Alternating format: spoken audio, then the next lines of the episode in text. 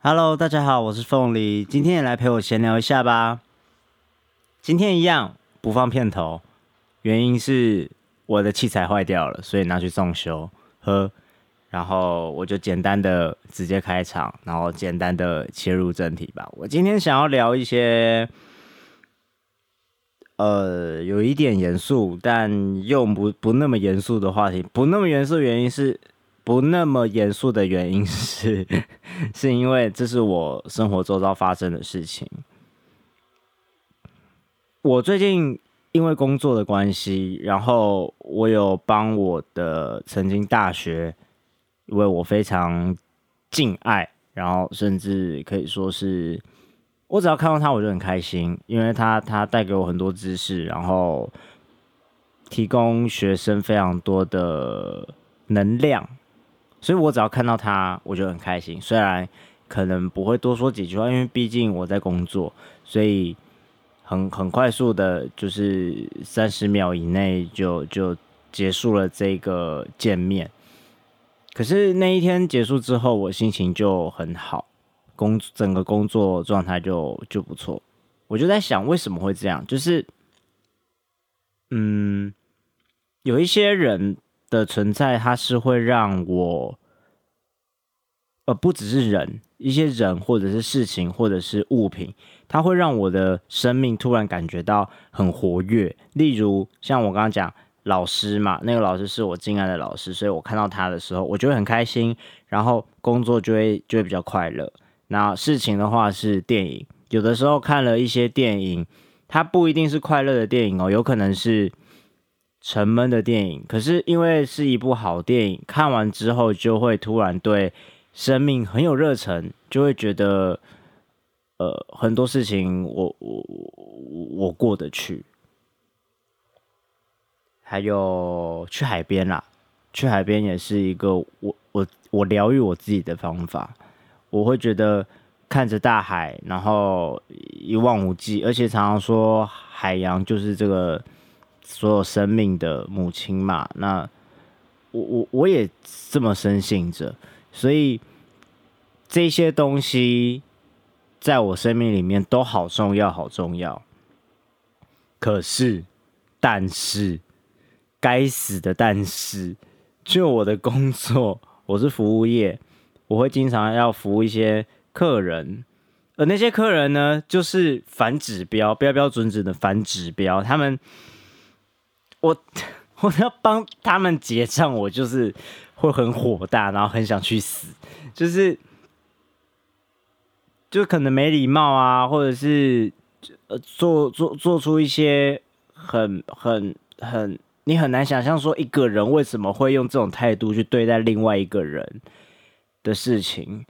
那那一瞬间，我我不单单只是愤怒而已，可能就是我就是一个会想太多的人，我就会觉得人跟人的相处为什么要是这样？即便我只是一个店员，即便你只是一个客人，人跟人的基本相处的。态度还是可以拿出来吧，所以整个两个大反差的情况，我就在想说，我们作为一个人，我们到底是希望成为一个能够带给别人生命快乐的人，还是带给别人生命痛苦的人？如果能够这样去想的话，是不是我们在生活的行为举止上，就可以慢慢的、慢慢的变成一个？俗话说，比较好的人，或者是就是简单讲，就成为一个比较好的人。我我想举一个比较私密的例子，是我自己的妈妈。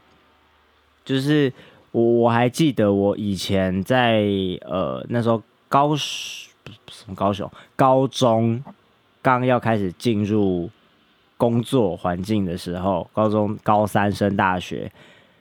那个时候。呃呃，应该说在那之前，我跟我妈妈去买东西的时候，我都会在旁边觉得，哦天哪，我妈跟跟老板啊互动怎么会这么没有礼貌？就是态度什么的，就是很很很让我觉得就是不不舒服，就就就会替那个老板觉得啊，老板的抱歉，我妈态度这么差这样。然后我自己做了服务业之后，我会去。跟我妈聊很多我在做服务业的时候遇到一些 OK 啊干嘛的。结果后来，哎，慢慢的发现，我跟我妈去逛街的时候，她开始结账啊干嘛？嘿，她她她对店员的态度都变好了，然后也可以感觉得到那个店员的回馈也是好的，就是你你会感觉得到他会乐意为你服务。乐意为你服务这件事情呢，又让我想到一个例子。我我作为服务业这件事情，在结账的时候，我常常不觉得我是服务业，我常常觉得我是一个机器人。我就是东西拿了，B，然后拿钱找钱，然后下一位客人，就是呃，我我不觉得我是一个服务业。可是偶尔有的时候有一些有礼貌的客人，像我，我前阵子就有一位阿姨，她要对那个中奖发票，现在电子载具嘛，然后她不太懂怎么操作，把电子载具里面的发票印出来，所以她就来问我。其实她非常有礼貌，所以即便那个情境是已经大排长龙，整间店是爆满的状况。然后，因为他很有礼貌，所以我就很乐意的帮他服务。我就抓抓紧时间，OK，现在这一波人潮稍微结束了，我就赶快冲过去，好看他现在有什么问题。然后，然后问题蛮多的，因为毕竟阿姨，然后比较不会操作三 C 产品，所以我就帮他弄，好帮他办账号，然后帮他处理，然后弄弄弄弄弄弄蛮久的。然后最后整个结束之后，他顺利的把发票印出来了，然后我顺利的帮他兑了奖。那个过程里面，我就觉得我是一个服务业了，然后我也非常乐意。我突然在那一瞬间，我就觉得，哎，这份工作对我来说是有一点点的成就感的，是有一点点让我觉得这份工作让我有价值，因为我帮助了别人，我。在做了一个服务，所以，所以我我我我就是觉得，呃，那那那人跟人的的相处是不是其实其实很简单，就是互相体谅就好了，互相尊重就好了。那尊尊重别人这件事情，嗯，前阵子啊有。有有有有一位有一个状况啊，就是常常呃有有在性别圈的人可能常常会讲出柜议题啊，出柜议题啊，就是什么是出柜议题呢？就是有一些人他是同志，可是因为他身处的环境或者是某一些其他外在因素，他不能够出柜，他不方便出柜，那这就是他的出柜议题，那可能会。在一些组织的帮助之下，或者是朋友的帮助之下，他如果想要出柜的话，就要想一些方法，让他可以顺利的出柜，这样，然后让他做回他自己。好，这就是一个出柜的议题。我先讲一个我先前的一个一份工作，应该算是一个经验啦，它不能算是工作，因为没有钱，呵呵。就是我我我我替性别运动，然后拍片。那个时候呢，影片的素材就是去帮我拍摄影片内容的人，不是我自己。我的工作是把那些素材拿回来之后，然后去做剪接，然后跟我的美术的朋友一起去合作，然后去把这个影片做出来。所以当初拍摄那个素材的时候，是另外一个朋友去去拍的。那在拍摄的时候就。已经有跟他们说，哎，这部片到时候产出的目的是什么？就是为了要推动呃性别平等的议题，然后然后为了某一个运动，所以呃可能会有露脸的情况。那愿意的人来来协助我们，你愿意露脸的话，你就来入境；那不愿意露脸的人，我们不勉强，你可以不用来拍这样子。直到所有的素材到我这边来，我开始做剪接之后。我开始收到很多，就是呃，组织内就是工作圈里的朋友开始传讯息给我说，哎，有很多人有出柜议题，就是有些人的那个影像不能够被放。可是那时候会会遇到一些技术问题，就是如果那些人被拿掉了，我可能秒数会不够，或者是基本上我我整个架构都已经架构好了，我把你抽掉，我基本上在某个层面上我是整支影片要重做，所以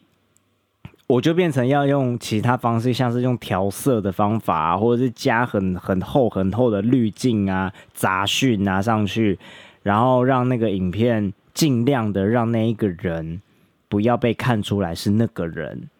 不要被观众发现这个人是是谁。这样，基本上我在看那个影片的时候，我已经处理到我认为他已经不会被认出来了，他不会有出柜议题了。因为任何一个观众去看这支影片的时候，看到这个这个这个画面，他不会去想到他是谁的，因为那支影片里面那些画面都只有眼睛，他不是整张脸。他是只有眼睛的部分，所以，我我那时候整个就是啊，很爆炸，非常爆炸，就觉得，如果有出柜议题的话，当初当初就不要来拍嘛。我那时候的很愤怒的心情就是这样，因为那那时候焦头烂额，也急着交稿啊，然后大家都都非常忙碌。现在没有要责怪谁啦，只是说出柜议题这件事情，我想要带出另外一个。话题就是说，呃，有一位朋友，他算是深贵，然后这位朋友跟我的老公会聊天，聊天的过程当中就会去去描述一些，呃，可能他觉得哪个男生很帅啊，什么什么的，可是有一个小问题。就是这个朋友呢，他从头到尾都没有跟我或者是跟我老公出过柜，所以我老公他很困惑，他觉得说，哎，他都没有出过柜，可是他现在在传讯息跟我聊说，也也哪个哪个人很帅什么的，我现在到底要怎么回他？我到底是要站在，呃，他就是一个直男。只是就是看到一个帅哥，然后再跟我分享，还是说，因为因为其实我们在日常生活中的相处当中，我们其实都知道那个朋友他就是就是 gay，那只是因为一直从来没有从他口中听到他亲口跟我们讲，他没有没有没有真正的对我们出柜，所以我们都只是都只是自己知道而已，所以我老公就说。哦，到底我我现在要用什么心情去面对他，然后要怎么回应他？某个层面上来说，这确实是一个出柜议题。可是我我我我我想的是另外一个另外一个层面的事，就是我觉得这是尊重他人跟沟通的问题。就是我为什么今天？会需要听到你亲口告诉我你是 gay，就就前提是我们是好朋友啦，前提是我们已经有非常呃这呃基础的亲密的友好关系了的情前提下哈，我为什么会需要你告诉我你是 gay 的理由，是因为当你今天跟我揭露了你的某一些事情之后。未来我们的相处会更愉快，未来我们的相处会比较自由，比较不会有那么多约束。相对于我，相对于你，都是我们两个人之间都会在相处起来比较快乐。所以这对我来说只是一个沟通的问题，只是一个尊重人的问题。所以我就回我老公说：“我觉得你就坦白讲吧，你就说，哎，你你，因为你从来没有告诉我们说。”你你你你到底是不是 gay？那然后你现在回我这些，我我我我我我我超困惑的，我有点不知道怎么回你。那那你你愿意愿意跟我分享你的你的事情吗？就是之类的啦。我现在是脑袋里面临时想的，但是我大概回应是这个样子。所以对我来说，这只是一个沟通的问题，只是一个尊重他人的问题，在很多事情上都是。然后我觉得沟通的问题这一件事情，我马上要切到另外一个最近的很大的社会事件，就是那位呃杀警的新闻。我不想讲太多关于这个新闻的细节，然后也不想讲太多关于什么精神疾病怎么样怎么样，然后关于呃甚至甚至要讨论到废除死刑什么什么这些我都不想讲，我只想分享我自己的经验。我说我我我先前的节目有讲过，说我自己是一位忧郁症患者嘛，那我有一个非常离奇，我现在甚至想起来都有一点诡异的经验。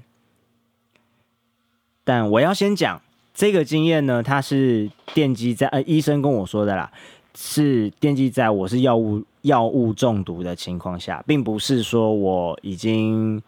呃有精神解离，或者是有其他更严重的精神疾病发作，并不是单纯是因为我服药过多。那服药过多的原因，我也就不多说了。就有的时候真的就是崩溃，然后你。有一点类似，就是一心寻死，然后，然后就是服药过多这样。好，那一次的经验真的很可怕，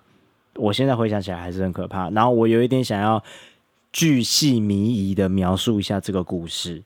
那我也希望大家仔细的、耐着性子的陪我一起听完这个故事，因为这对我来说是一个我自己对自己的救赎吧。因为我觉得我自己如果不把这个故事好好的再重述一遍，我的心里会有一关一直一直过不去。因为我每一次想到这这个故事，我心里的恐惧感还是非常非常的深。好，事情是这样，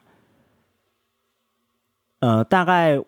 当天晚上十一二点左右，因为某一件事情，我就吃了非常非常多的药，然后很快的就昏睡了。昏睡了之后，昏睡了之后呢？我不确定是几点，但我很确定就是半夜，可能两三点。我在一个有点类似梦游的情况，没有意识的情况下，我我得说，那个没有意识是我现在回想起来，我是有记忆的。可是那个时候我醒过来的时候，是我没有控制能力的，就是。我现在要去做什么事情，是一个脑袋里面告诉我现在要做什么事，然后我就去做了。好，我做了什么事呢？第一件事情是很奇怪，就是我醒来之后，我第一个直觉是，我觉得我现在没有醒来，我觉得我现在还正在一个梦境当中，然后我想要去证明，我想要去。确定我现在到底在梦境还是在现实世界？我给自己一个，我我我一直在强调，就是我在我那个在这整段故事里面，我我整个人的经验里面，我的逻辑，我自认在我那个世界里面的时候，就是我陷入混乱的时候的那个世界里面，我的逻辑是非常清楚的，但是是在我的那个世界。当我当我那些故事待会讲完给你们听之后，你们会觉得什么什么逻辑清楚，逻辑一点都不清楚。可是，在我那个当下，对我来说，我的行为所有一切逻辑都非常非常清楚。好，我醒来第一件事情，我要确认我在梦境还是在现实世界。我的选择是，我要去把我家门口的那个脚踏垫移到浴室门口，然后我觉得。当我能够把这件事情做到的时候，我一方面我是活在现实世界，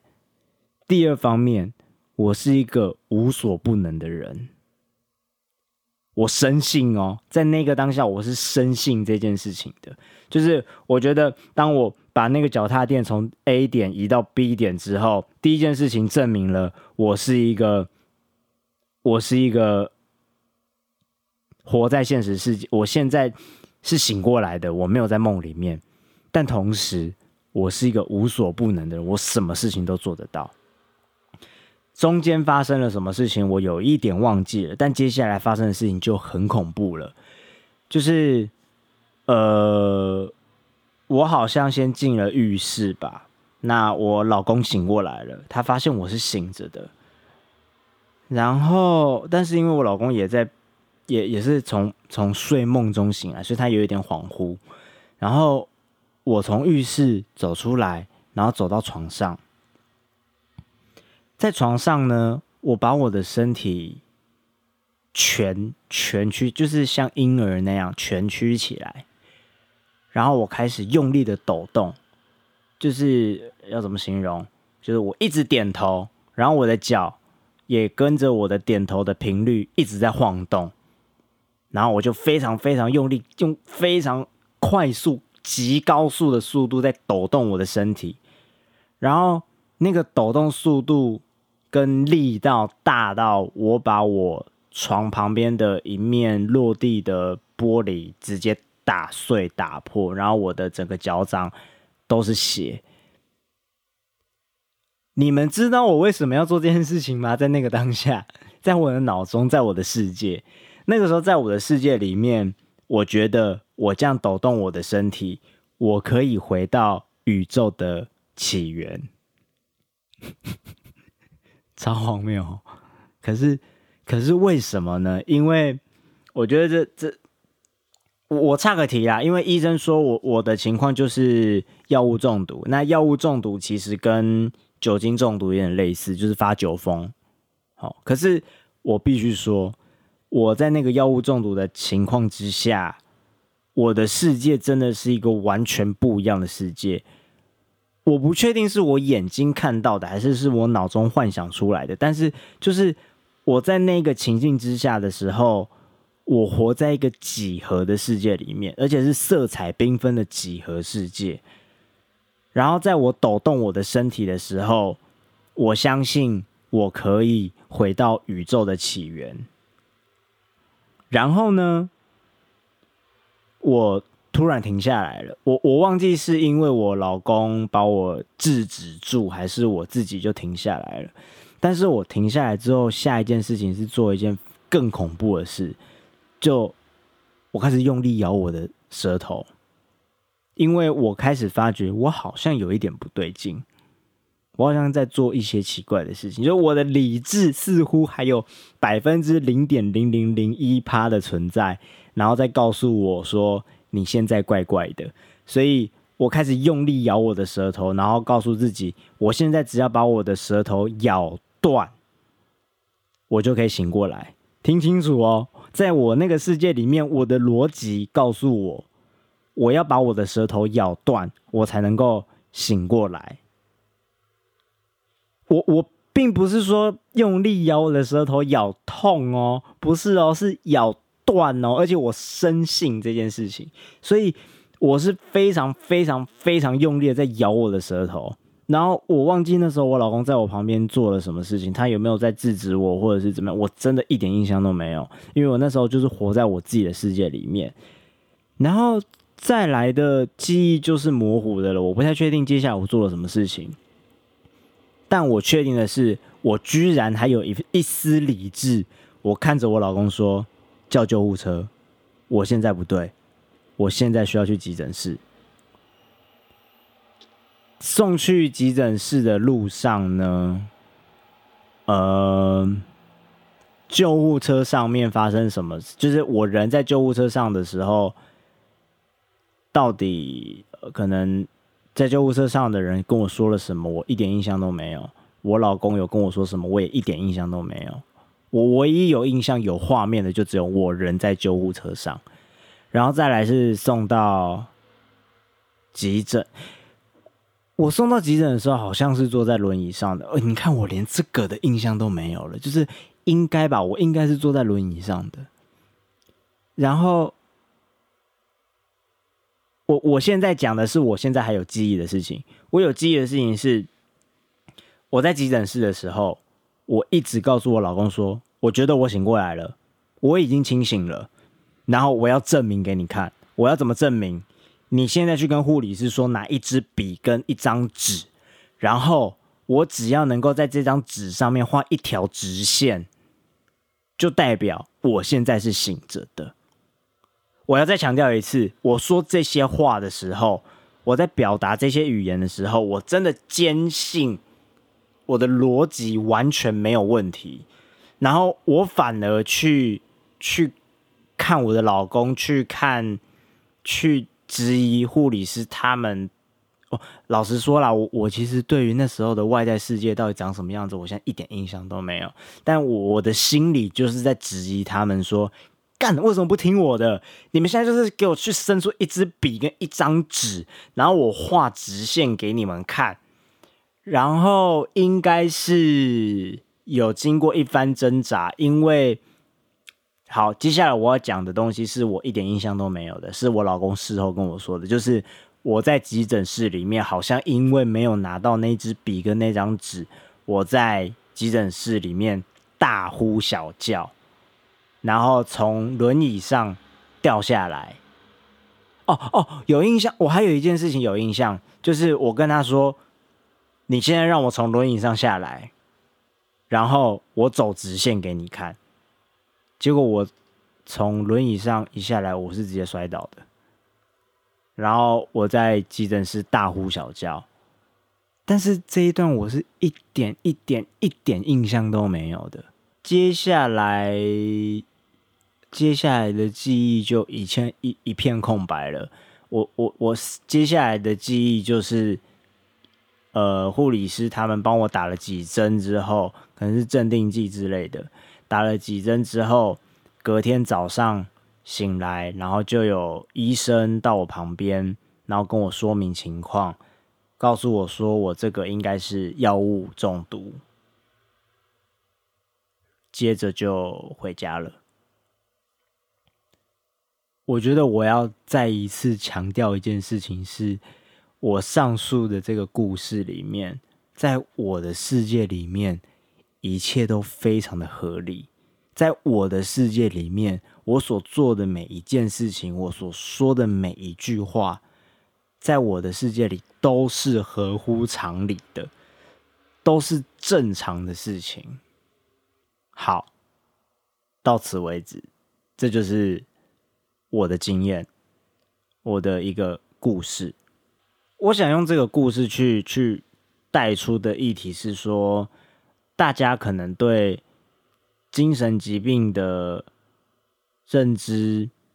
有错误，或者是还不了解的情况，就是因为大家可能生活周遭并没有这样子的人，甚至呃，应该是说你因为你自己没有经验，所以你并不知道说。精神疾病的人，他们，呃，他们的世界是怎么样子的？虽然我是因为药物中毒，可是我现在完完全全、完完全全可以同理跟理解思觉失调症的患者他们的世界是怎么样的世界。我也完完全全可以想象幻觉，完完全全可以想象。呃，恐惧、焦虑的那种集合体在自己身上的时候，那是一个什么样的情况？我必须说，那个情况有点像是我这个人在我的心里面，在我的脑袋里面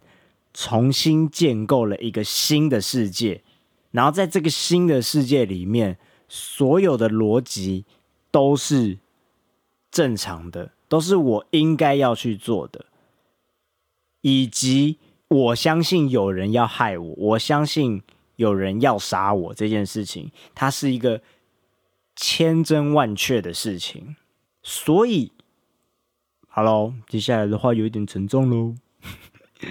麻烦 大家耐着性子哈啊！我先说啦，如果接下来我说的话，你有不一样的想法、不一样的意见。非常非常非常欢迎你到呃，不管是 podcast 的 review 下面留言，或者是之后有开 Instagram 的时候也来跟我们分享。但是我拜托大家，我们理性讨论这件事情，好不好？我们不要有太多的谩骂，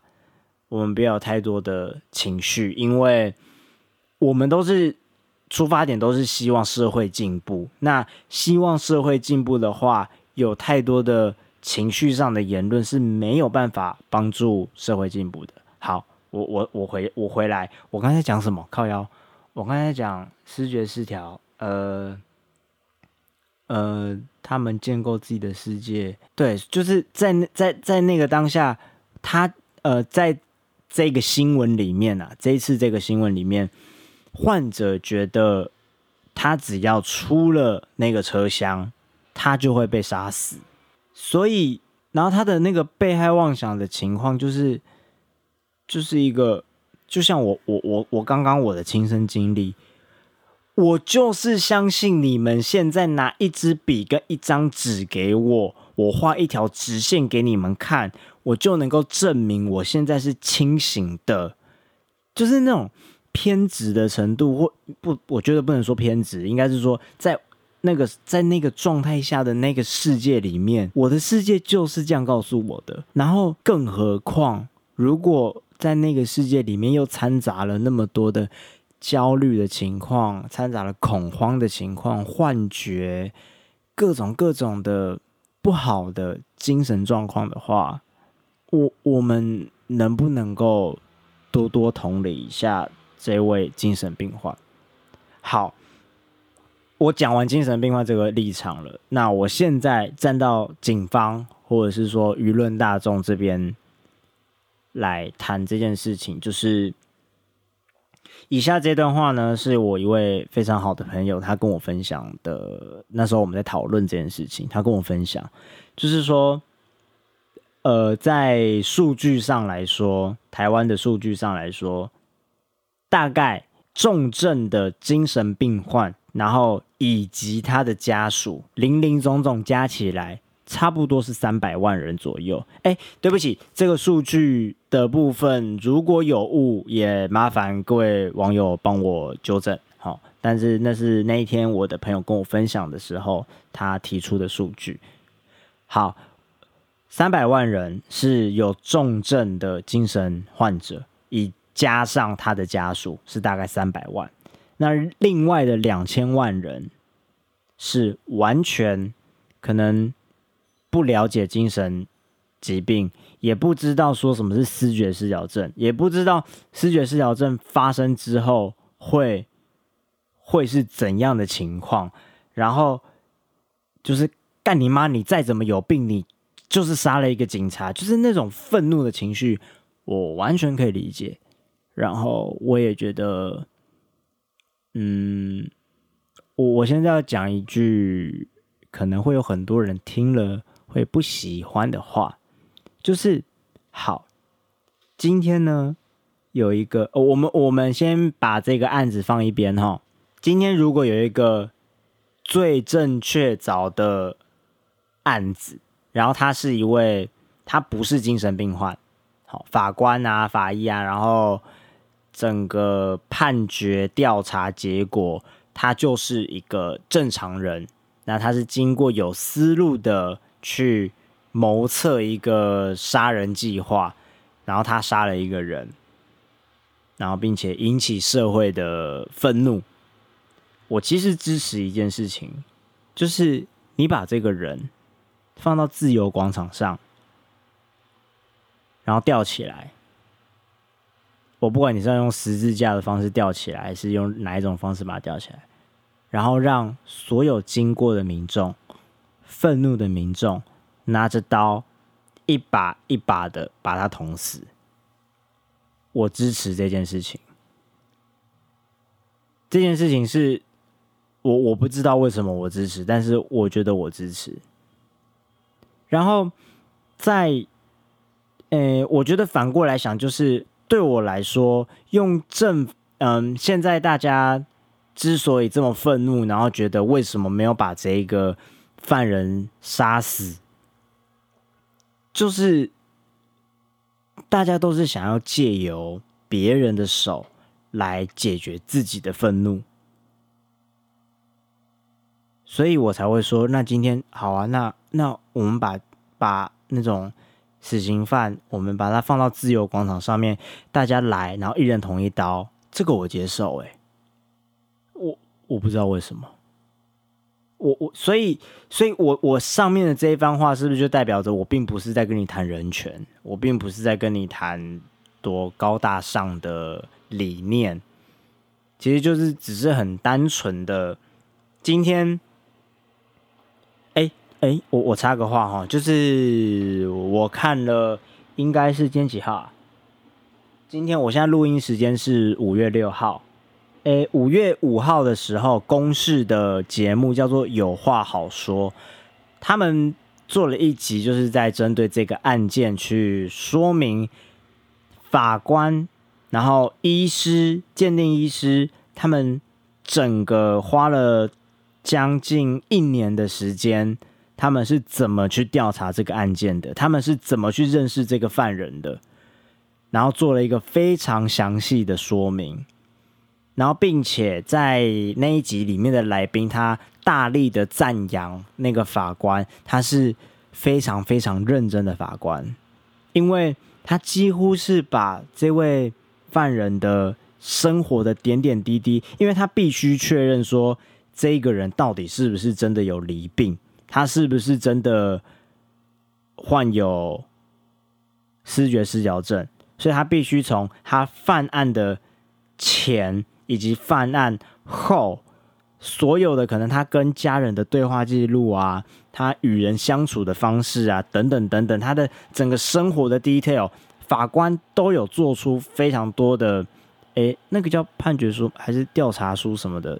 抱歉，我我不太确定那个专有名词，反正他是有写在报告上面的，就是法官非常认真的在调查这件事情，因为他也想要避免说，他也。想要避免不要去判一个装病的人，然后因为这个人想要脱罪，他想要避免这件事情，所以他做了非常非常详尽的调查。那加上医生的帮忙，整个精神科医生的协助，去去把这个案件慢慢的、慢慢的、慢慢的确定这个杀人犯。他就是一个思觉失调症的重症患者。好，我详细的部分我非常非常推荐大家再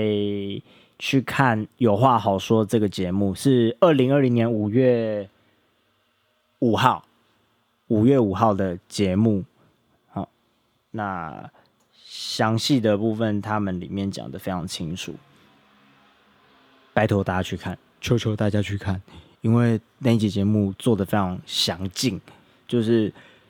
我觉得你们看了之后就会知道说，除了因为我也会生气，我不是没有情绪的人，看到这样的新闻谁不会生气？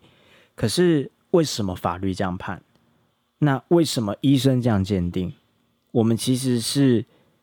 有迹可循的。那在有话好说那个节目里面。他就是请了专业人士去分析了这件事情。如果大家愿意放下自己的情绪，暂时的放下自己的情绪，然后用理性去面对这件事情的话，那去看看那个节目，好不好？好。那今天节目大概到这边，就是我最近的一些小小的心得分享啊。我觉得那个新闻对我影响蛮深的，因为毕竟看到非常多的新闻底下的舆论是一面倒的在批评法官、批评鉴定医师，我觉得。嗯，台湾社会对于精神疾病的认知还有待加强啦。哦，我希望我们的社会能够越来越好。其实我省略了非常非常非常多专业的的话题应该要讲的，可是我觉得今天先到这边，那就当做。就当做一个引言吧，这一这一集节目就当做一个引言，希望大家再去看看《有话好说》这个节目，然后看完之后再来告诉我，你看完了那集节目，以及听了我的分享，我自己的经验，你自己的想法是什么，再来回馈给我好不好？好，今天的节目就到这边，谢谢大家喽，拜拜。